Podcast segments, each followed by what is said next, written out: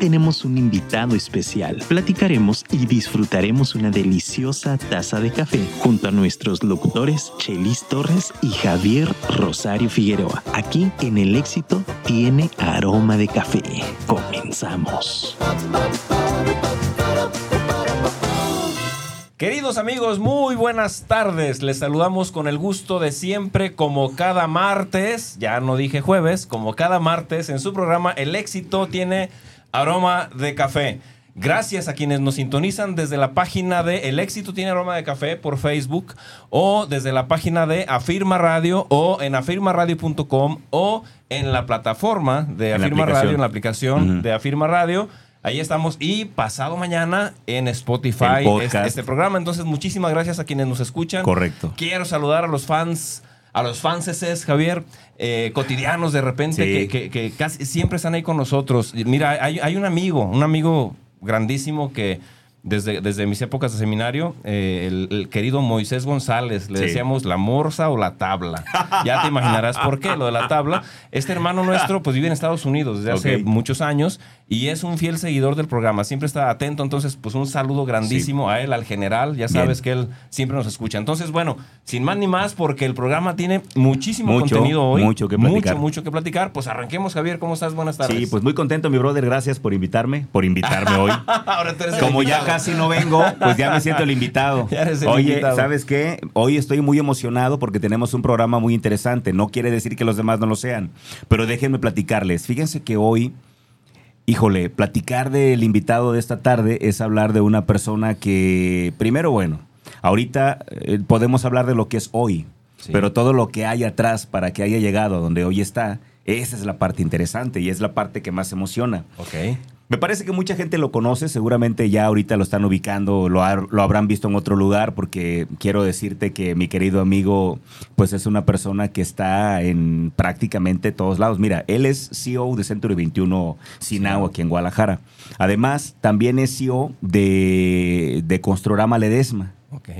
Además, también es miembro del Consejo de la Cruz Roja Mexicana. Sí, sí, sí. vi- vi su- Además, está en varias cámaras.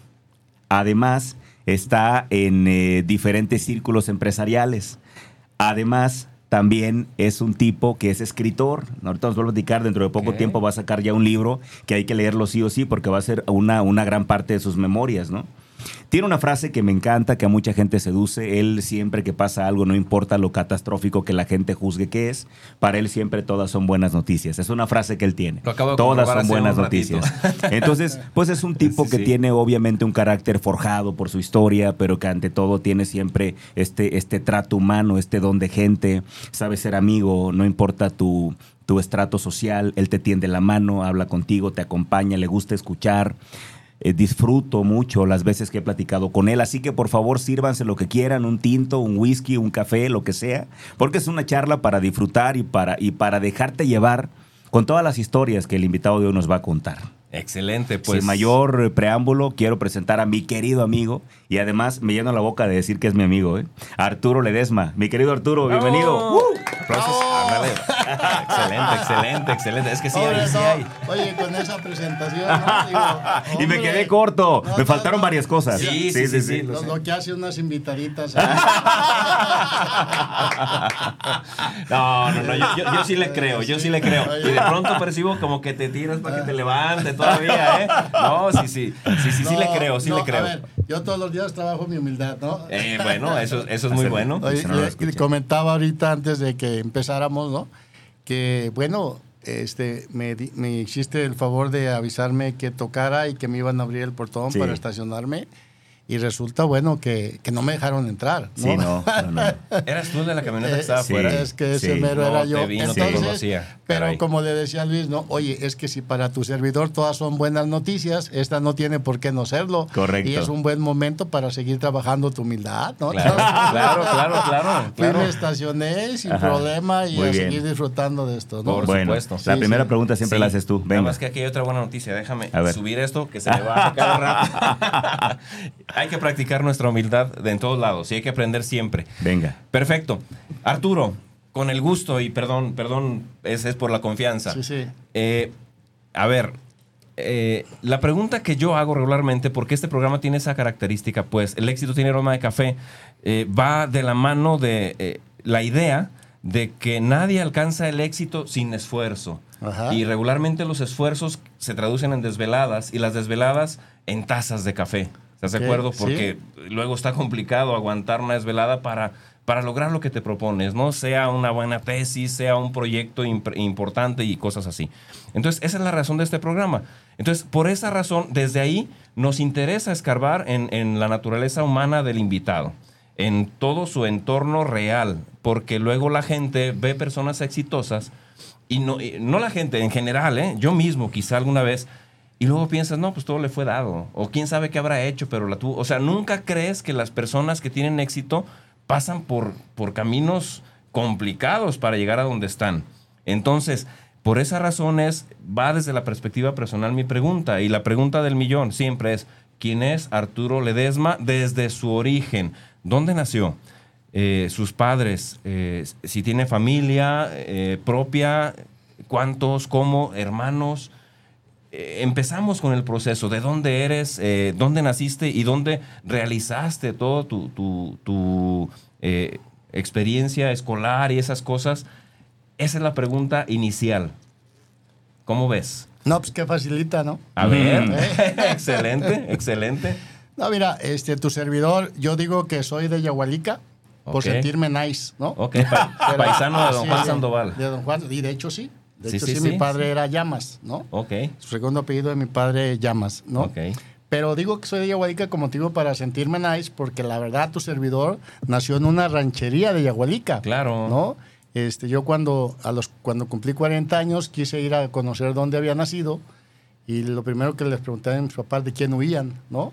Ok. ¿Cómo era posible que viviéramos hasta allá en el Tan cerro, lejos. no? Mm. Ok. Este, y bueno, ahí nace tu servidor. Yo nací en realmente en el piso de, de tierra de un cuartito donde mi madre estuvo tres años, tres meses antes esperando en un ¿Tierra catercito colorada? para Es sí, tierra colorada, tierra claro, claro pues, sí. no, somos de hecho, mi madre cerca. con un plato había lisado el piso, ¿no? Ajá. Para que no se levantara la tierra. Y, y bueno, pues ahí, ahí me trajo al mundo mi jefecita, ¿no? Cuando me estuvo diciendo cómo había llegado yo a este mundo, que, no, hombre, hombre, los bellos todos se me paraban, ¿no? este, de la emoción. Claro. Y de entender que, que Dios me quería aquí para algo, ¿no? Eh, yo entiendo que en la vida, la verdad, hay dos días importantísimos en tu vida. El día que naces y el día que descubres para qué, ¿no? Ok. Entonces, sí, sí, digo, nazco allá en el Ojo de Agua, Rancho de Ledesmas, así se llama, eh, una ranchería yagualica, como te repito. Eh, soy el sándwich de la familia, ¿no? Tengo eh, tres hermanos mayores, una ya trascendió, ya se ganó el cielo, quedaron dos mayores y dos más chicos que yo. En la actualidad somos cinco.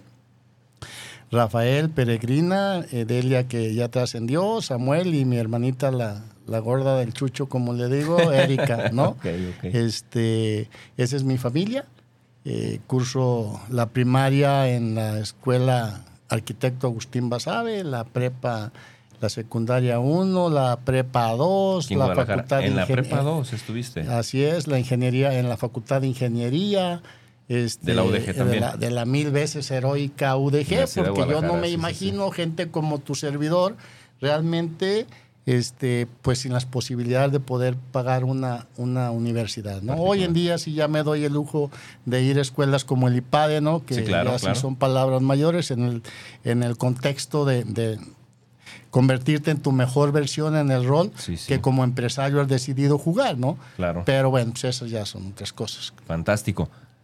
A ver, Javier. Sí, nada más es que nos brincamos mucho. Exacto. A ver, naciste en Yagualica, ahí te desarrollaste. ¿En qué momento se vienen a Guadalajara? Mira, ah, yo a mí me toca como, como muchas familias que matan un tío tuyo y tus tíos matan cinco de aquellos Sí. y luego empiezan la matacera. Pues nosotros daba. salimos huyendo, esa es la verdad. Se daba Nosotros mucho allá. Salimos este, huyendo de que pues también mi familia se acabara por ahí quedándose allá, ¿no? Sí. Entonces llegamos aquí a Guadalajara en el ¿Cuántos año de tenías? 1960. Primero en el 60 fue la primera huida, después eh, no les va muy bien a mis papás, se regresan, volvemos a regresar en el 65, Ujú. 66 por ahí y, y, este y bueno, pues ya eh, con ese sentido Se de- supervivencia ya nos quedamos aquí en Guadalajara. Eh, pero bueno, luego ahí este, migramos a, a- Tampoco nos fue tan bien ahí porque al rato ya no teníamos ni para la renta y tuvimos que, afortunadamente, mi padre se había hecho de un terrenito y bueno, pues ahí empezamos. A otra vez, construir desde- A desde el construir suelo. en- de- donde tu cuartito era tu sala, tu comedor, Sí. tu- todo y el ya no eran tus baños, ¿no? Y era, y era la cama, pues en el Sí, sí. suelo. En el suelo se dormía. Ajá. La verdad es que yo me acuerdo que iba a la primaria y los maestros te decían que te tenías que bañar diario. Ujú. Y yo dudaba de eso. ¿no? Claro. Yo nunca vi en mi entorno a nadie bañarse diario. ¿no? Nos bañábamos los, los domingos, aunque no lo ocuparas. Aunque no tocara. ¿no? es verdad. Ponías una tinita ahí en el patiecito que se tibiara el agua y con eso te bañabas. Te bañabas cada semana. Que se tibiara por el sol. Por Sí. el sol. Sí, sí, sí, claro. Sí, sí, porque no, no, no había más. Bien. ¿En qué Sí. rumbo? Por la colonia San Vicente. San La Vicente. colonia San ¿Dó- Vicente, allá queda? por el Panteón Nuevo, por Ah, allá donde está sí. el ¿Cómo Jalisco. no? ¿Cómo no? Por allá. Este, llegamos ahí y Santa- bueno. cerca ahí- de Santa Cecilia, todo ese rumbo. Así es, ahí a los siete años encuentro mi primer trabajo, ¿no? Encuentro... Siete años de eh, edad. De edad, sí. en- A los encuentro- siete años tu primer siete trabajo. años, sí, sí. Este, padrísimo porque era un taquero que se ponía allá afuera de la casa Y yo veía que un niño le limpiaba los platos. ¿no? Sí. Y ese día no vi al niño y yo pues fui y me acomedí. De aquí soy. No, hombre, pues imagínate que me dijera que si quería cenar. No, por supuesto. ¿no? Tan solo ¿Qué con eso valía la pena la trabajada? A frijoles, a tacos de carnaza, ¿no? Claro, No, claro, claro. Por supuesto, ¿no? Entonces, Wow. este. Ahí eh, fue un- algo difícil conseguir el trabajo porque no me lo daba. ¿no? Yo le dije que si le ayudaba al siguiente día y me dijo que no, pero como le faltó el chiquillo otra vez, pues otra vez me acomedí hasta que por cansancio me dio chamba, ¿no? Órale.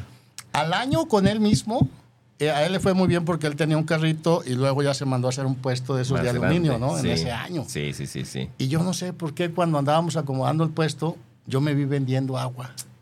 Órale. Y le comenté que si me daba chance de... Dije, oye, Miguel, ya no me pagues. Ah, no, no, ya no vas a trabajar, sí, pero déjame vender agua. Y yo creo que lo agarré en sus tres minutos, ¿no? O en sus dijo, tres "Órale". segundos, ¿no? Y dijo que sí. Ajá. Y bueno, pues imagínate, me, no lo dejé que recapacitara, me Chingón. fui, me metí a, a- a- me metí este, a la cocina de mi mamá y lo primero que me llevé fue la olla donde hacía el pozole. Sí, sí, sí. Y de aquí Sobre soy, ella. ¿no? Y hice mi primer agua ahí con todos los vasos y hasta tazas aquí. ¿Tú la hiciste? Sí, claro. Ok, ok. Claro, hice un ¿A- agua. a qué un edad? agua- Ocho años, un agua años. de naranja, cabrón. De naranja de la- que se veía, no, hombre.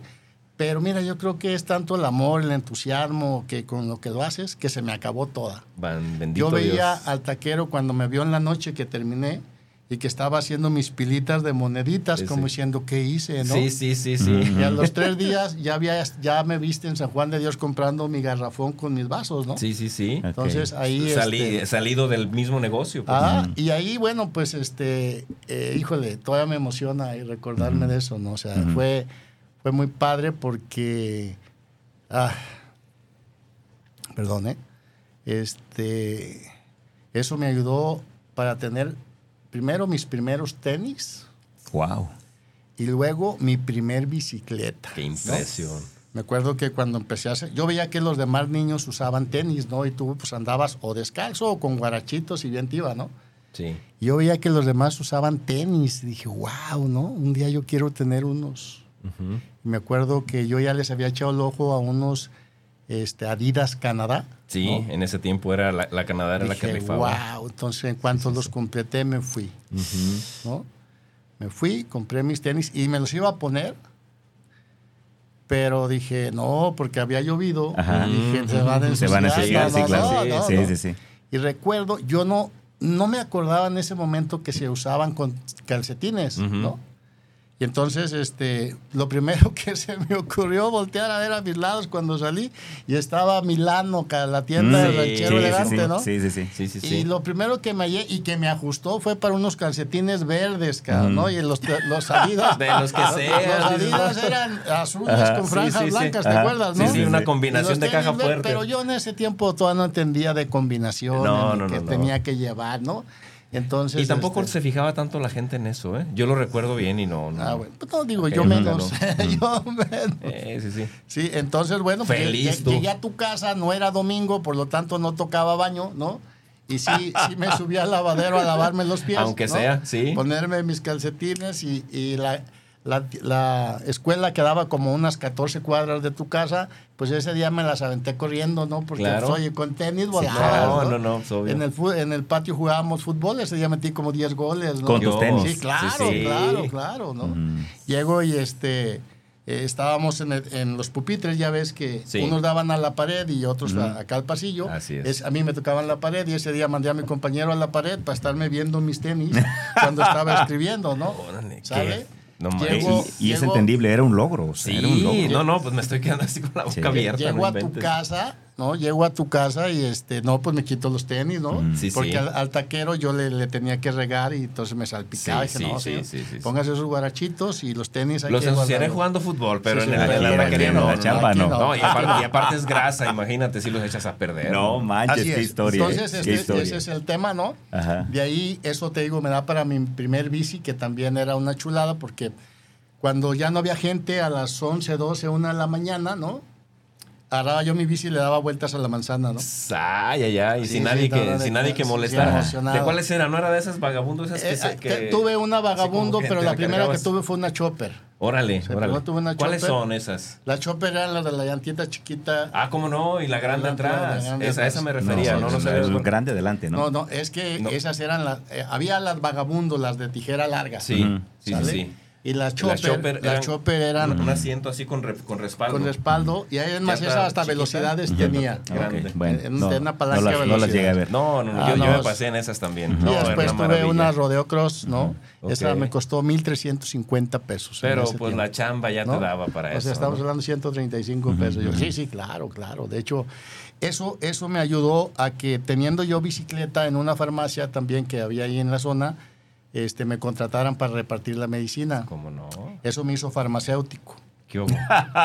Entonces, eh, laboré siete años en las farmacias. Fíjate, te haces de un gusto Sí. y, y aprovechas el gusto para para producir. producir. O sea, desde ahí empezó a ser empresario. Andabas desde todo, ahí empezó todo a ser el tiempo, empresario. ¿no? Sí, sí, sí. Andabas todo el tiempo en tu bici, feliz. Sí, Y, hombre. Increíble, este, ¿eh? Y bueno, pues eh, a ese, Sí. eso fue lo que me llevó a trabajar siete años en las farmacias. Siete fue realmente años. un crecimiento muy fuerte para tu servidor porque a la edad de 14 años el, el dueño de esas farmacias, viendo que yo ya desarrollaba todo eso, porque yo me hice farmacéutico porque las chavas que tenían de encargadas me ponían a limpiar para que no estuviera flojo Ujú.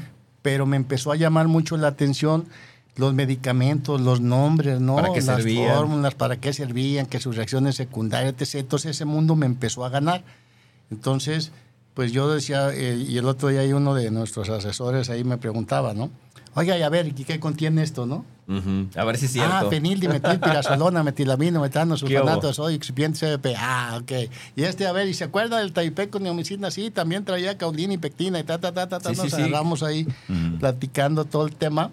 Digo, porque me estoy hablándote de eso hace cincuenta y tantos años, ¿no? Sí, pero Sí, duraste sí, sí. mucho Sí, tiempo sí, y sí. aparte lo valoraste impresionante. Mira, imagínate lo que es un chavito de, de 14 años trabajando en la, en, en la zona de la Central Nueva, sí, sí, ¿no? sí. en un horario de 11 de la noche a 7 de la mañana. ¿Quién crees que atendías? ¿Sale? ¿Te imaginas? ¿Atendías la farmacia en la noche Yo tú? atendía la farmacia yo solito de 11 de la noche a 7 de la Era mañana. 24 horas la farmacia. La farmacia abría a las 24 horas, ahí en 5 de febrero, puro enfrente de la central Oye, pero en el día repartías y en la noche la... No, la- no, en la noche, en la noche, es que en el día empecé repartiendo, pero ya después como eh, ya atendía yo las farmacias, o sea, ya me dejaron una farmacia a mi cargo. Ok. Entonces, ese doctor me mandan como, entro yo a la, a la prepa Ujú. Y me da chance de que mejor eh, esté en la noche, Que trabajando de estudies en el 11 a día. 7 para que en la tarde irme a la prepa. Ujú. ¿no? Ok, Ok, ok. Entonces este, llegaba a dormir un rato y ya me levantaba, me iba a la escuela, salía de y la de- y escuela de y, me iba otra vez a trabajar. Pero tú como encargado de la Eh, farmacia. Como yo encargado de la ¿A los farmacia. qué? 14, 15 años? A los No 14. manches. Imagínate, tú sabes los tipos de giros que hay en esa zona. Sí, tú sí, sabes sí. la cantidad Sí. de prostitutas. O sea, que ya estaba la zona como hoy está. ya estaba, no estaba Pues peor. estaba peor. Estaba ok. peor. Sí, es que porque ahí era la central, no había otra. un mundo, no, no, no. Sí, Sí, sí, o Y sea, había hoteles, ahí, hay todavía. Pero Hay unos viejos ahí, pues. Pues Ahí esos- esos- sea, hoy la zona como que atemoriza de noche. No, en ese peor. imagínate nada Antes más. más. No, no, Ah, era, mira, era ok. todo un tema. Entonces, imagínate Eh, a pues, a los to- 14. todo, lo que tienes que aprender, Sí, ¿no? sí, o sea, yo en, en una clínica de este mismo doctor me habían enseñado a inyectar. Entonces, yo ahí inyectaba a todas las prostitutas. O Sí, sea, claro. Eh, eh, famosos perlutales, ¿no? Entonces las inyectaba, o sea, y ya después me hice famoso porque, ah, ve con el niñito de ahí, ese carajo, ¿no? es bueno. Y te- Entonces, ok. sí, entonces, este, no sé si espanté cigüeñas o no, o sea, Exacto. ¿no? Porque Exacto, sí, yo, sí, sí. a mí me llegaban y yo le decía, oiga, doctor, que fulanita, ¿no? No le va a dar, pues dale una de progesterona y cuerpo amarillo y ta, ta, ta, ta, ta. Pero bueno, ya es O sea, tú ya también recomendabas medicamentos. Sí, claro, claro. Ujú, ok. ¿Cuánto tiempo estuviste ahí en la noche al frente de En ese la negocio? noche solo un año. Un año. Solo un Ajá. año, sí, porque yo ya venía, este, de ahí, de ahí, este, ya. es muy ya- pesado ya la noche, no, ¿no? es pesadísimo, Sí, es sí, sí. pesadísimo. Digo, Y, y- y de ahí, bueno, tuve también la fortuna de que conocí una persona, este, eh, que pude ver la manera de entrar a trabajar al Ayuntamiento de Guadalajara. ¿no? Ok. Ahí trabajé otros siete años. Ok. ok. He trabajado otros siete años. ¿Qué hacías este, ahí? Ya empieza tu etapa de madurez ahí. pues sí, ahí trabajé en el departamento de estacionómetros y en reglamentos. Ok. ¿no? Entonces, este, pues conocí también un mundo muy fuerte, porque imagínate lo que era estar en reglamentos, ir a, supervisar eh, bares y todo eso, las fiestas de octubre, Sí, etc. sí, sí. Y, y- bueno, y tener que entender ese. Y ese seguías con tus ¿no? estudios. Y seguía con mis estudios. Jamás dejé los estudios. Jamás. Sí hubo un momento en el que, honestamente, cuando entré a la prepa, le dije a mi mamá, oye, mamá, es muy, está muy duro la escuela este, y la, la chamba. O sea, la verdad no puedo con los dos. Porque había que ir a, a la prepa, había que ir a los belenes, había Ujú. que ir a la área de lo que estudiabas, ¿no? Ujú. Y entonces mi mamá voltea y bien tranquila me dice, hijo, no te preocupes, deja un tiempo de estudiar y ya cuando puedas vuelves a entrar, ¿no? Perfecto, entendí que mi madre no sabía ni lo que me estaba diciendo, ¿no? Ujú. ¿Qué hice? Bueno, pues eh, salir de la prepa y irme a la biblioteca a hacer mis tareas, a tomar, porque no tenías para los libros, ¿no? Ujú. Ujú. Entonces, este, eso me sacó adelante, o sea, la Ujú. verdad, así es como, salgo yo a la prepa, este, y ya en la facultad todavía trabajaba yo en el ayuntamiento. Ok. El próximo año estaremos cumpliendo ya 40 años ya como empresario, ya en el tema de el ecosistema constructor inmobiliario, Ok. como concesionario de, como, de, de de Empiezas Cemex. después del ayuntamiento. después del ayuntamiento. Empiezas con, con, con ¿Cómo ese te tema. encuentras con Construrama? Eh, a ver, eh, yo recuerdo que mi padre decía, primero, hijo, decía, "Mm, más vale en esta vida, decía Dios y un metro de mostrador. ¿no? Yo, yo me empecé a ver, después de siete años, me empecé a ver en mis compañeros, ¿no? Los que se jubilaban, etc. Ujú. Y eso a mí no me hacía sentido. Yo no me quería ver así, yo no quería verme así. Entonces tenía, tengo un hermano que, que es este ingeniero civil y en ese tiempo este, ah, por ahí salió la oportunidad de incursionar en, en un despacho de materiales que al final ni siquiera resultó porque la oferta que les hicieron no era la adecuada. El caso es que ya una vez eso hablamos mi hermano y yo y me dice, oye hermano, pues si ya traemos la espinita, ¿por qué no empezamos Ujú. este, algo tú y yo, ¿no? Ujú. Yo ya había renunciado, yo no tenía nada más que ganar, ¿no? Ujú. Y, y así fue como tomamos la decisión y empezamos en el ramo constructor inmobiliario. Pero todavía no como Construrama. No, no. ¿Cómo con- llega eh, Lo Construrama? que pasa es que Construrama es una concesión de Cemex que llega Sí. hace 22 años. ¿no? Y yo ya tenía... eh, Tú ya tenías tu yo- negocio. Yo ya tenía mi negocio y yo ya era concesionario de Cemex. Entonces, este, no era concesionario, era...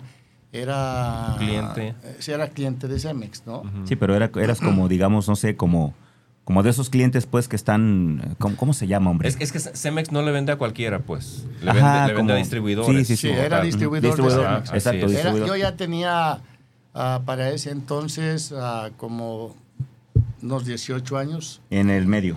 en el medio, sí, que cuando Cemex llega a hacerme la invitación para ser concesionario Construrama. ¿no? Oye, y, y ahí ya habías terminado tus estudios. Eh, ah, no, fíjate que eh, en realmente cuando puse el negocio yo estaba cursando el tercero semestre de la facultad. Ujú, Ok. Entonces, este también fue... Que también muy demandante, ¿no? Ingeniería es muy demandante Sí, en sí, tiempo Y, en, y en recursos también. Y más en ese tiempo. Sí, sí, de hecho, no solo eso, yo termino la carrera y luego consigo chamba de, de catedrático, ¿no? Mm. Ok. Y luego consigo unas obras y entonces entre que construyo, atiendo mi negocio y vas a la escuela, pues la verdad no te daba, ¿no? Entonces, pues tuve que dejar el magisterio, además... Como me decían mis amigos, oye, ¿qué clases darle? Decía, bueno, doy lástima uno y lástima dos.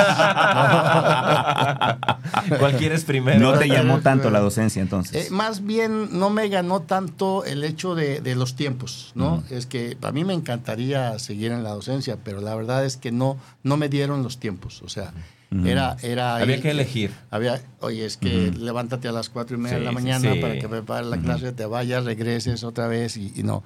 Sí. Y el negocio apenas, em- eh, el negocio ya empezaba a repuntar, entonces eh, tomé la decisión de, de- de que enfocarme de lleno al negocio. Ok. Sí.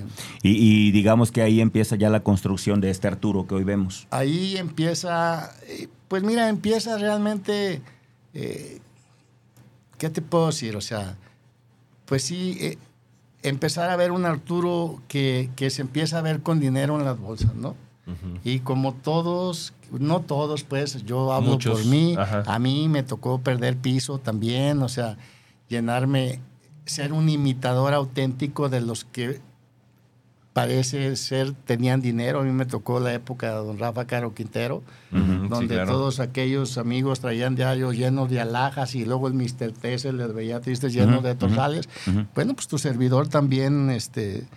¿Llegaste a vestirte sí, así? llegué a vestirme así, por supuesto. este, comprar mis esclavitas Cartier y mis relojes Cartier y que me vieran que traía todo el tema. Todo de marca. Por supuesto, sí, sí, así. Y marca, gastar digo, no- dinero no cualquiera. y pararme en, en los lugares ¿no? de renombre y poner, plantar la mejor botella. En el- Pero sucede, ¿no? Que cuando ya vas tú como elevando tus niveles de conciencia, un día estaba precisamente en un restaurante y vi que entró un tipo, pero igualito que tu servidor. Mm. ¿no? En ese tiempo yo tenía caballos, usaba tejanas, andaba, etc.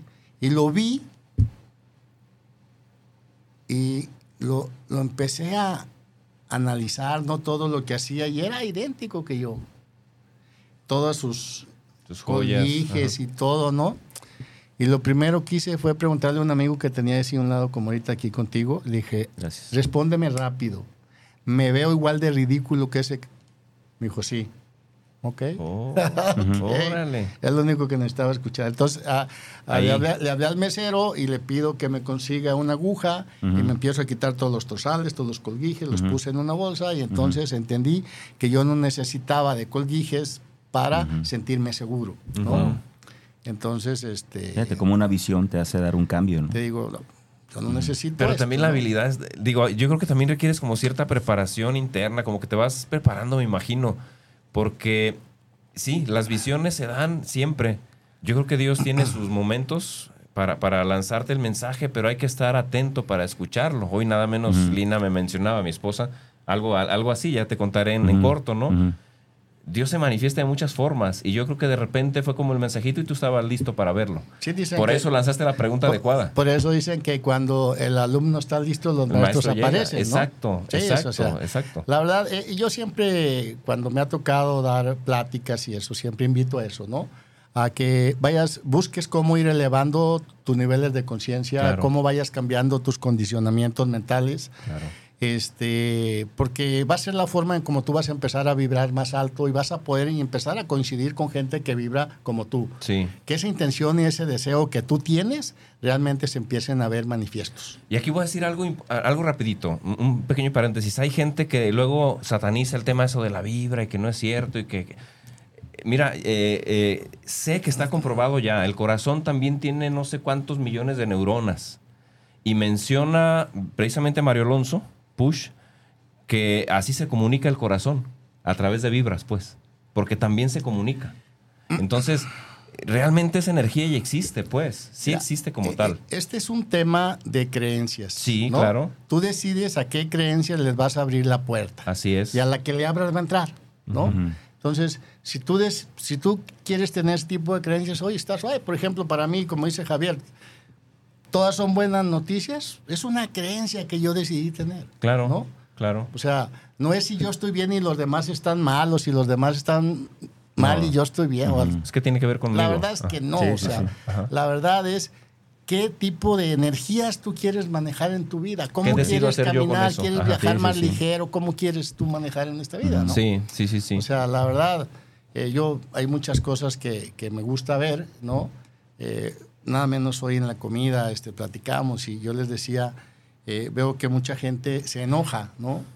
Y les dije que yo con gente enojada no, ni siquiera se me ocurre enfrentarme porque esa gente ya tiene, es profesional en el enojo, ¿no? sí, y te va a ganar. Y, y si tú no lo acostumbras, vas a perder, o sea, vas perdido ya Es con esa perdida persona, no la luchas. Les digo, Ajá. el enojo no es otra cosa que algo o alguien externo a ti te domine y tú lo permitas. ¿no? Sí, sí, sí. Ok, ok. Sí. Entonces, sí. a ver, pues sí, eh, por eso te digo, si elevas tus niveles de conciencia, cambias tus condicionamientos mentales, ya no lo ves así. Sí. Claro. ¿no? claro. Es otro, otro de los sentimientos que, que noto yo mucho. Es, eh, Sí. es- y que se me hace, perdón, eh, aquí de la gente que nos escucha, pero de los sentimientos más estúpidos. ¿no? Claro. que es el resentimiento. ¿no? El resentimiento no es otra cosa que andarte tragando un veneno todo el día esperando que le haga daño al otro. Es. dime si eso no es estúpido. Así es, ¿no? así es, así es. Sí, por eso Oye, qué buena forma de explicarlo. Pero es que así Sí, es, sí, sí, es- sí, es- sí. esa es la explicación Chingón, real. sí, ¿eh? sí, esa sí, es la explicación real. Javier, sí. por eso los inteligentes no guardamos resentimientos. Fíjate, yo aprendí de Arturo algo interesante porque él, eh, yo me despedía de él y le decía, cuídate. Y él me decía, cabrón, ¿por qué me dices eso? ¿Qué, qué me va a pasar o qué? Sí, sí, sí. Dice, mejor dime diviértete o disfrútalo o algo. O te estimo, Lo, lo- lo te aprendí, lo aprendí. bien. Sí, claro, Ajá, porque yo, yo, yo, yo tengo esa costumbre todavía, no Sí, se me quita sí. del todo. De despedirme y creer que es una buena, una buena cosa decir cuídate. Sí, sí, y y la verdad es que no, tiene razón cierto. Arturo, tiene razón. Y lo mencionas bien y a tiempo para mí también, porque, porque me, me va. O sea, igual, igual así yo lo hago. De este hombre aprendes a cada rato. Mi, mi papá decía, ayer lo puse en un post, mi papá siempre me decía que las personas que llegan a los pleitos son aquellos que no tienen la capacidad de comunicarse. Él Sí. siempre me decía eso. Sí, sí, sí, Dice, mientras tú puedas dialogar, me decían papá, jamás vas a tener que llegar a los golpes con nadie, porque tienes capacidad O a las para discusiones. Y, o a y- discusión. y créeme que eso a mí me hace mucho ruido positivo, ¿eh? O sea, estoy así como repasando Sí. escenas de mi vida y digo, chale, creo, Bueno. que, creo que debía haber sido diferente, ¿no? Correcto. Vamos a aprovechar este- esta pausita para irnos a una pausa. Ok. Y regresando, continuamos. Ya, ya vieron la cantidad de historias que hay con Arturo Ledesma. Y falta muchísimo. Vamos a tener que hacer dos o tres programas con él porque sí, Sí. hay mucho, de verdad, de verdad se los Sí, digo. sí, no es adulación, créanme, él sabe que normalmente esto no lo hago, pero de verdad que se aprende mucho y, y ya vieron la historia. Hay cosas que yo no sabía, ¿eh? O sea, muchas cosas que contó yo no las sabía. Entonces es increíble lo que estamos aprendiendo. Vamos a la pausa entonces Vámonos. y regresamos. Queridos amigos, regresamos, regresamos a este programa. El éxito tiene aroma de café. Créame que eh, aquí somos privilegiados, Javier y yo, de estar en primera fila aprendiendo de, de- de- de verdaderos cracks en este programa. Y hoy es uno de esos días fantásticos, Javier. ¿No? Bueno, a ver Arturo, continuamos con el relato porque nos dejaste ahí como, Sí, yo me quedé como bien como que- emocionados. Ajá. A ver, estamos hablando de que ya tienes la, la- la empresa de materiales. Sí. que, que- que era ya? ¿Tenías nada más una? ¿Ya tenías varias? Porque hoy tienes varios. Sí, mira, fíjate que eh, realmente cuando tú eres empírico, cuando vienes de la cultura del esfuerzo, nada más con esa intención. Cuando eres de- silvestre, como dice tu brother. cuando eres silvestre, ¿no? No. Rústico. Cu- Cuando, cuando sabes lo difícil que es el brinco de guaracha zapato, ¿no? Así es. Este, haces todo por instinto. ¿no? Sí. O sea, ¿por qué? Porque no tienes en tu entorno un gran empresario, alguien a quien copiarle. ¿no? Entonces lo vas haciendo por instinto y empiezas a copiarle a aquellos que ven que van triunfando en lo que tú haces. Y eso, digo, todo el mundo hoy lo, recomienda, ¿no? Y está bien. ¿Sale? Sí, Por claro. un lado está ver, bien, ¿no? Yo, cuando tengo mi ferretería, el primer referente que yo tenía de, de tlapalerías y ferreterías era eh, ferreterías calzada. ¿no? Entonces yo dije, ah, entonces el chiste es tener no solo una, tener muchas. Entonces me empecé y me di a la tarea de empezar a abrir sucursales. ¿no? Sí, sí, sí. Eh, bendito Dios, en una de esas sucursales, la segunda que abrimos, este, tengo a mi señor padre conmigo, ¿no? Que fue una bendición. O sea, yo, mi padre este, trabajaba en Estados Unidos y, y cuando se vino, este, pues yo le dije, ya no te vayas, ayúdame. Yo, yo estoy en la facultad y entonces échame la mano por las tardes. ¿no? Vivía tu mamá todavía Eh, también. todavía y todo. vivía mi mamá, Ajá. todo muy bien. Entonces mi papá dice, sí, hijo, me ayuda. Entonces es cuando yo, viendo que tenía a mi papá, yo termino la facultad, me enfoco a los negocios, entonces dije, pues abro una sucursal. Ujú. Entonces abro la sucursal y le digo a mi papá, ¿te vas tú allá o me voy yo? Me dijo, no, yo me voy, hijo, porque aquí me da coraje. Ujú. Aquí viene la gente, yo le ofrezco una caja de azulejo en 40 pesos y no me la compra, y tú se las das en 45 y te la compran, pues mejor me voy Ah, para allá, bien. ¿no? Sí, sí, sí, sí. Dice, entonces este, abrimos otra sucursal y fuimos abriendo hasta que llegó un momento en que teníamos seis. Ujú. Este, y después tuvimos que cerrar una porque me acordé que mi padre también me había enseñado que lo que no deja dejar. Sí, ¿no? un negocio que no y deja es un negocio al Ajá. que yo le había apostado y yo no veía que fuera rentable y bueno, fue la única sucursal. ¿Cómo que se llamaban en ese tiempo si no En era Costrorama todavía? Si no era se llamaba Ledesma Todo para la Construcción Ok. en ese tiempo, ¿no? Ya hoy como Construrama, pues somos. Con- Ledesma Todo para la Construcción igual, pero Pero ajá. Ujú. ¿Y, y cómo se hace ya ahora sí? Platícanos cómo se hace este, cómo te cambias, cómo te metes a Costrorama. Ah, mira, eh, lo que pasa es que este fue una, una de, las, de las jugadas maestras que hizo Lorenzo Zambrano. Lorenzo Zambrano, eh, para los que no estén en el contexto y no estén enterados, pues era el líder de Cemex. Claro, sí, ¿no? sí, sí, sí. Entonces, este, eh, Cemex siendo la tercer cementera más grande del mundo, Sí. Entonces eh, ve, ve Lorenzo venir, eh, ve venir a la Farge y a Holcim, las otras dos cementeras más grandes del mundo, y entonces, como él sabe que el mexicano se va mucho por el precio, dijo, estos cuates van a llegar con precio y me van a robar el mercado. ¿no? Entonces dijo, hizo un análisis, ¿quién es el 20% de los que venden el 80% de mi producto? Y a eso los vamos a invitar a hacer Consturama, ¿no? Wow. Y entonces te dicen, ok, te me vas a firmar un contrato por 10 años, pero yo te voy a, a- a profesionalizar, te voy, a poner unipolares, te voy a uniformar tu gente, ta, ta, ta, ta, ta, ¿no? Entonces, ¿qué vieron ellos? Que, y además, vieron mucho los perfiles. Dijeron, si este amigo ha venido creciendo sin tutoría, sin que tenga eh, ningunos cursos de nada, quiere decir que si nosotros lo apoyamos va a ser mucho más rentable y Claro. por ende a la empresa, ¿no? Claro, claro. Entonces, a mí, eh, de hecho, a mí en la primera invitación yo no acepté. Porque yo ya, para ese entonces ya mis tiendas estaban unificadas, tenían una imagen como franquicia. Sí, sí. Este, entonces a mí no me interesaba. Además, yo soy una persona que he cuidado mucho eh, en todo este tiempo eh, ser honorable en los negocios, ¿no? O sea, yo no puedo presumir de dinero. Lo que único que sí te puedo presumir es que no te vas a encontrar en el mercado una persona a la que le hayamos dicho que le íbamos a pagar hoy y hoy no se le hubiera pagado. ¿no? Ese no existe. Ese en es- 40 años que ya vamos a cumplir, ese no existe. Eso sí te lo puedo presumir. Y es ¿no? extraño en Guadalajara y en muchas partes. eh, en Lo que Morelos, pasa mucha es gente. que cuando tú vienes, como dicen, del rancho, Sí, ¿no? la palabra tú no traes palabra. otra cosa más que los valores con los dichos Así que tu es. papá te enseñó. Así es. Cuando tu padre te dice, hijo, en esta vida, primero muerto que rajado, Exacto. dime si te quedan ganas. Así ¿no? es, así es. ¿Sale? Así es. Si te dice, hijo, lo que no quepa en uno, que quepa en el otro. ¿No? Y, y lo maravilloso de esto, Javier, es, es el aprendizaje que de ahí viene. Porque muchos empresarios se financian de esa manera, ¿eh? O sea, prometen pagar hoy y te pagan en un mes. Entonces, eh, cuando, cuando encuentras a uno que dice, no, sí se puede, cabrón, y, y- yo te cumplo, dices, no, sí se puede, sí se puede. Mira, en realidad de- es un tema de valores. De- déjame te cuento algo. Si tú vas al IPADE y, y en muchas escuelas de negocios te van a enseñar el apalancamiento, ¿no? Eso está muy bien. O sea, yo, Sí. la verdad, probablemente yo soy un empresario que no soy muy inteligente en ese aspecto. ¿Por qué? Porque no le quiero vender mi tranquilidad a nadie. ¿Me entiendes? O sea, yo lo que busco es estar tranquilo y generarle a mi gente tranquilidad. O sea, por ejemplo, te doy un ejemplo. Nuestro consumo mensual de Cemex, que es nuestro producto A, lo tenemos pagado todo el mes. O sea, mi gente no se tiene que preocupar en todo el mes si le hace falta o no material, porque lo único que tienen que hacer es pedirlo.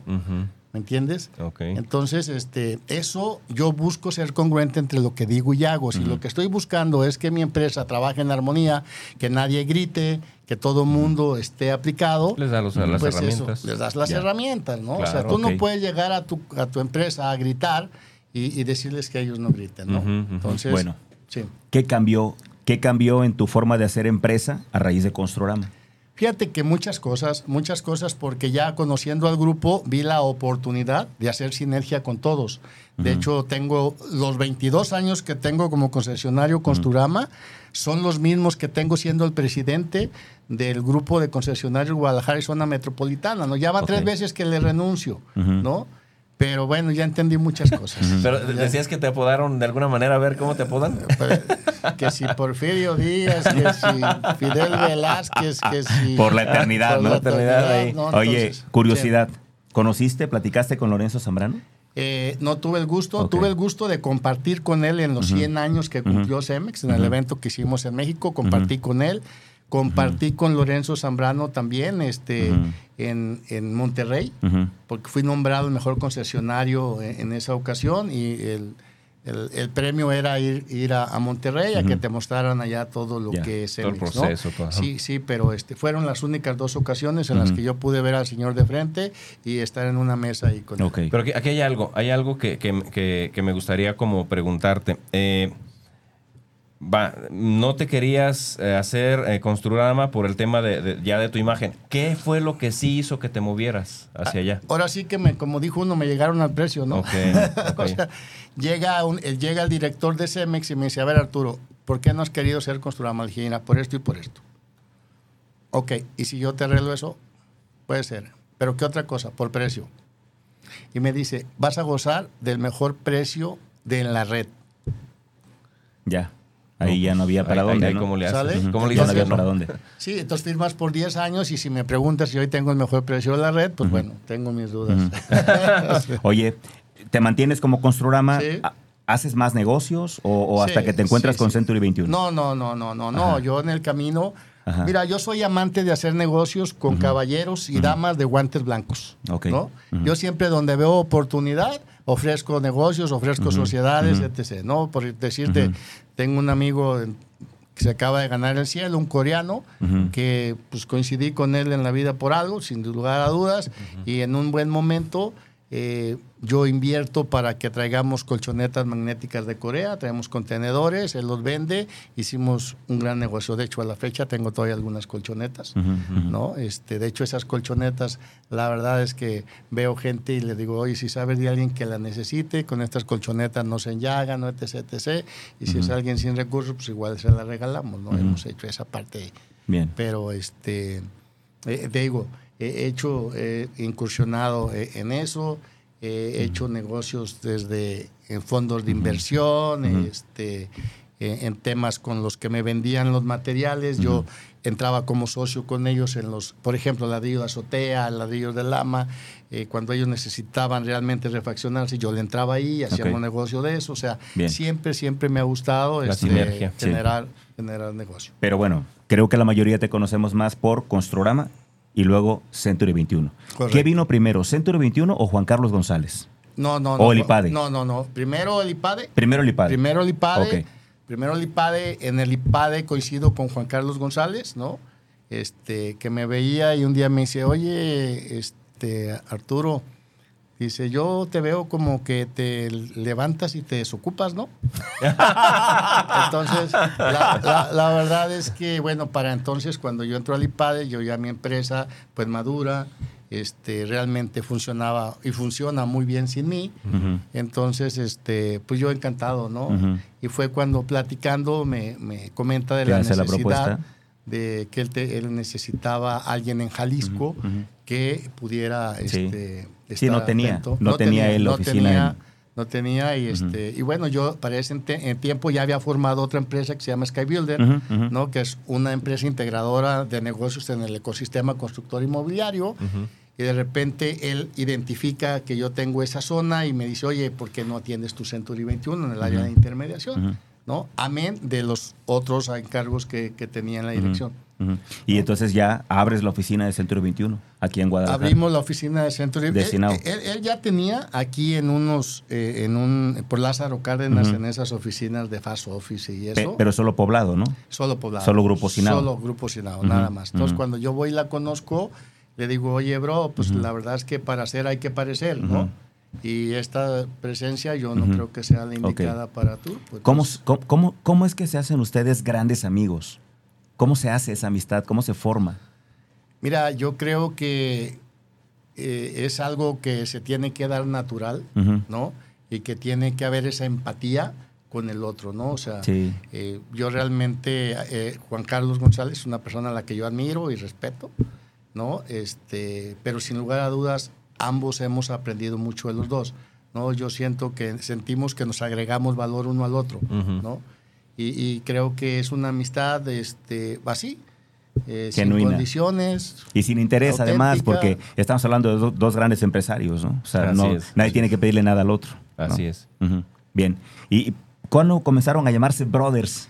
Eh, fue él, Ajá. fue él el que, de hecho, cuando para cuando su boda de que Ujú, hizo, ujú, ujú. este, me mandé, hey, brother, me encantaría que estuvieras, Ujú. que me acompañaras este día, y me manda la invitación, ¿no? Y me dice, hey, brother, brother, y ahí se quedó, brother. De hecho, quedó. hoy en día su hijo José Carlos también nos dice brother. brother, Sí, sí, igual, sí. igual, o sea. Es que es conocido Sí, al sí. interior como el brother. O sea, Oh, sí, ya, ya, ya. Oye, el brother del ingeniero, el brother de... ¿sí? Ok, ok. Así es. Oye, eh, bueno, ya estamos lamentablemente llegando al final de esta emisión, prácticamente Sí. ya. Nos queda poquito tiempo todavía. Ok. Me gustaría que me contaras cómo llegas a, a la Cruz Roja Mexicana. Fíjate que la Cruz Roja llegó ahí por don Alfredo Dau, Ujú. Dau, Ujú. Eh, no sé, ustedes se ¿Vive acuerdan? aún to- No, ya, ya se ganó ¿no? cielo, don Alfredo. Tipazo, tipazo. Sí, sí, Era sí, un sí. señor que me hizo sentirme como si yo fuera su hijo. Que le sufrió un poco, ¿no? tenía, También. Pues no, fíjate que no mucho. ¿No? El te- no, no, no es... O, o me estoy confundiendo. ¿No es el que fue alcalde de Guadalajara? No, no, No, no, Dau Flores, Ah, ya, ya. Él sí, era sí, primo sí. hermano Ujú. del de Sí, don Alfredo. me- me fui con Sí, el apellido. no, Sí, Ajá. Enrique. Ajá, Enrique ok, sí, dices sí, tú. sí. No, no, no. Eh, don Alfredo Dau, este, fuimos compañeros en el IPADE. De hecho, yo le decía a don Alfredo, ¿sabe qué, don Alfredo? Yo me veo en usted. Murió, no hace mucho que murió No, entonces. no, hace Ujú. un año por ahí, un año pasaditas. Eh, yo le decía, porque era un tipo de 83 años, impecablemente vestido y siempre lo veías en clase, ¿no? Sí, sí. Yo decía, don Alfredo, realmente, eh, créame, yo me veo en usted. Y un día me dice, oye Arturito, ven, quiero invitarte a un lugar, pero mándame tu currículum. Si te aceptan, te digo a dónde y si no, ¿para qué? ¿No? Ok. Ujú, ujú. Entonces ya un buen día me dice, ¿sabes qué? Si te aceptaron. Y ya después le digo, ¿pero a dónde? Ujú. Hizo el consejo de la Cruz Roja. Dije, wow. Oh, qué caray. Wow, qué manera de encontrar, ¿no? Un punto Sí. donde tú puedas ayudar a ayudar. Sí, sí, ¿no? sí, sí. y han sí. sido siete años maravillosos ahí en la Cruz Roja, en la que hemos podido aportar valor.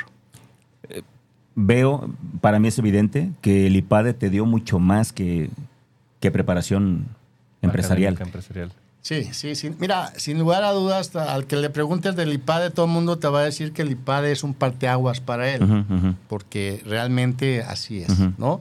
Yo tuve la fortuna de ser el presidente de mi generación y eso me llevó a tener un contexto y a, y a tener realmente eh, un capital social que no Ujú, esperaba, ujú. ¿no? O sea, esa es la verdad, o sea... No fuiste a buscarlo. eh, no, no, no, Claro. no, cuando, me- cuando menos acuerdo, ¿no? Si te contara a quién le gané la elección, o sea, este, todavía más sorprendente, pues se la gané a, a un, a uno que había sido director del IPADE, que se metió Oh. como alumno en ese programa, ¿no? O sea, la verdad, este, que es un tipazazo, que la verdad es mi gran amigo, eh, mi estimado Ramiro Ochoa, si de repente escuchas esto, te mando un abrazo, hermano, la verdad, este, sabes que te quiero mucho. Qué maravilla. Este, no, Lo va a escuchar, vas a ver. Lo va a escuchar. tipazo, el buen Ramiro. Entonces te digo, así es, no, el IPADE a todo mundo nos cambia. Eh, digo, si no, gente como Juan Carlos, este, no vendría, mañana se viene a las 4 de la mañana de León. ¿no? Y se regresa a las 8 de la noche. O sea, imagínate lo que es. Entonces, si el IPADE no fuera algo que te agrega valor, Ujú. harías ese esfuerzo, yo creo que no. Y realmente lo que encuentras ahí, eh, dijo este Carlos Llano, ¿no? Dijo, a ver, Ujú. ustedes están esperando que nosotros les resolvamos sus problemas, no se preocupen, entre ustedes se los van a resolver. Sí. Y eso es verdad, o sea, el, El método del caso es una cosa increíble. eh, el- el- realmente este, el networking que, que Ujú. tiene el IPADE es único. Ujú. Sí, sí, sí, no, sí. Debe ser. Bueno, oye, quiero, creo que a todos nos va a interesar como, como algunos conceptos, Arturo, alguna, algunas, algunos conceptos. Nos gustaría saber como qué significan algunas cosas para ti, como por ejemplo, qué significa para ti el éxito. Wow. Este, mira, dicen, dicen que cuando dicen que qué buena pregunta, lo que esperes es una mala Sí, respuesta. sí, ¿no? Pero bueno, mira, e- el éxito, digo, viendo ustedes aquí su programa tan padre, ¿no? El éxito con aroma de café, etc. ¿Qué, qué, qué de veras confundidos estamos a veces cuando creemos que lograr cosas materiales, tener tu auto, tu casa, tu jet, tu yate, etc., este, es, es tener éxito. ¿no? Ajá. Realmente el patrimonio es uno de los conceptos del éxito, pero no es el éxito en sí. O sea, realmente el verdadero éxito no es la riqueza material. El éxito tiene muchos aspectos. El patrimonio es solo uno de ellos. El verdadero éxito es la abundancia de todo aquello que hace que valga la pena vivir, mi estimado Javier. Asu, asu. Yo quiero, Bien. esa, ¿No? yo quiero ese escrito. Está Este, maravilloso. A ver, no será éxito tener una salud vibrante, mi estimado Javier. No será éxito una paz mental y un gran entusiasmo por la vida, mi estimado, ¿no? A eso yo sí le llamaría éxito. Eso es para ¿no? ti el éxito. Sí, claro, Bien. claro. o ok, sea, entonces cuéntanos qué es para ti el fracaso. El fracaso, ah, mira, pues, qué padre, ¿no? El, el fracaso no es otra cosa que el gran ap- el aprendizaje, ¿no? Eso que hay en ti, Muy en el día a día, para poder crecer. O sea, si no hay fracaso, pues realmente este, no hay tanto aprendizaje. ¿no? Platícanos qué es para ti Dios. Todo. Todo. Yo creo que eh, ahorita que hablábamos del éxito precisamente, qué importancia es que tú ubiques en dónde quieres tener éxito. Ubica qué roles estás jugando hoy, aquí y ahora, Ujú. para que en- trabajes en eso, Ya. ¿no? Porque habrá roles en los que ya no estás jugando, ¿no? Ujú, ujú. Entonces, uno de los roles que puedes jugar hoy Ujú. pues es el espiritual, Ya. ¿no? Yo realmente en la cuando tú trabajas en tu rol espiritual, lo primero que aprendes es a no juzgar, Ya. ¿no? Entonces ya no es si los mormones y los testigos y los Ujú. etc, etc, son más chingones o no, o sea, es tú trabajas en tu rol espiritual, Sí. trabajas con tu Dios aquí y ahora en Ok. el que tú quieras, Ok, ¿no? ok. Cuando a mí, digo, utilizándolo de todas son buenas noticias, cuando a mí me dicen, oye, ¿y a poco todas son buenas noticias de veras? No digo, bueno, no es que todo sea bueno, lo que pasa es que yo he decidido ver lo bueno en todo, que eso Ok, es muy ok, diferente, ok, ¿no? ok, ok. Bien. Y, y- y tiene que ver con la doctrina de algún santo por ahí también. Sí. Bueno, ¿a qué le tiene miedo Arturo Ledesma? Híjole, no me había puesto a pensar en eso, o sea, realmente cuando tú vienes creciendo en la vida, pues no le vas teniendo miedo a nada, ¿no? O sea, este, probablemente, no sé, alguna enfermedad que no pueda superar, pero yo creo que si yo tuviese una enfermedad, la que fuera, Sí. toco madera, sería también para aprender Ok. y para crecer, o sea, este, porque, a ver, y hablábamos de Dios y hablábamos de todos estos temas. Yo creo, si me preguntas de Dios, yo creo que Él todo lo hace perfecto, ¿no? Que mis condicionamientos mentales o mis niveles de conciencia no me permitan verlo en ese momento así, ese es un asunto que yo tengo que resolver en Ya. mí, Mm. ¿no? Correcto. ¿Sale? Última. ¿Qué es para ti la muerte? Es el empiezo de algo maravilloso. Wow. ¿Te acuerdas cuando te dije del libro Todas son buenas noticias? Sí, claro, ¿no? es- su libro se llama así. Bueno, cuando termino el libro, el libro termina con mi epitafio. Wow. Y en mi epitafio dice que en mi vida todas fueron buenas noticias y que el que Dios hoy me tenga a su lado es la mejor noticia. Yo quiero ¿Y eso libro. quieres que diga tu epitafio? Eso dice y eso tiene que decir mi epitafio. y Wow. Te lo encargo. Yo quiero ese libro. ¿No? Yo quiero ese libro, sí, y sí, te sí, lo cómo no. encargo, cabrón. Así será, amigo. Así, será. Así ser. será. ¿Cuándo así será. sale? Así será. Ya está, ya está. Estamos Ya ahorita ya están con las mm, puras multi- pastas. Todavía están negociando Sí, sí, sí, que le lleguen al precio. Ok, ok, ok, ok. Igual que como Construrama. ¿no? Claro, claro. Oye, mi querido Arturo, ha sido un agasajo estar aquí contigo esta tarde. La verdad es que apren- aprende uno muchísimas cosas. Ya nos tenemos que ir y normalmente aquí hacemos un ejercicio. Pero antes, mi brother, gracias. No, pues gracias a ti ¿Con por, por invitar a este señorón. Me quedo con, con la necesidad de reescuchar el programa. Sí, aprender, aprender porque mucho. es un montón de perlas claro. de sabiduría Sí, que, claro. que- que- que necesito, necesito retomar. Agradecidísimo con Dios con Arturo y contigo por, por haberme dado esta oportunidad que pocas, pocas Sí, como esta. La verdad, sí. Oye, el compromiso delante de todos. Queremos que vuelvas. Pero lo que me robé o qué? Compromiso. Con- con- comprometidísimo. Aquí Oye, eh, el último mensaje. Mira, nos gusta siempre pedirle a la gente que viene con nosotros que imaginen que este momento que sigue es el momento que tienes para dejarle a toda la gente que venga después de ti, después de nosotros, un mensaje. Como el mensaje principal, como la lección más importante que Arturo Ledesma, después de lo que ha vivido, quiere legarle a la humanidad. Y con eso vamos a cerrar. Luis, gracias. Gracias. Eh, mi querido Arturo, gracias. Con eso cerramos. Adelante. Ok, bueno, pues este, yo creo que el mensaje sería que busquen ser plenos, ¿no? Todo el mundo anda en busca de la felicidad y cuando realmente hemos escuchado hasta el cansancio que la felicidad está dentro de ti, ¿no? Pero más que la felicidad, busquen la plenitud. La plenitud, esa sensación de sentirse pleno, eh, realmente cuando tú te sientes pleno eres feliz aunque no quieras. Sí, eso, fantástico. Vámonos. No hay más Nos que vemos, agregar. nos escuchamos Vámonos. próximo martes. Adiós.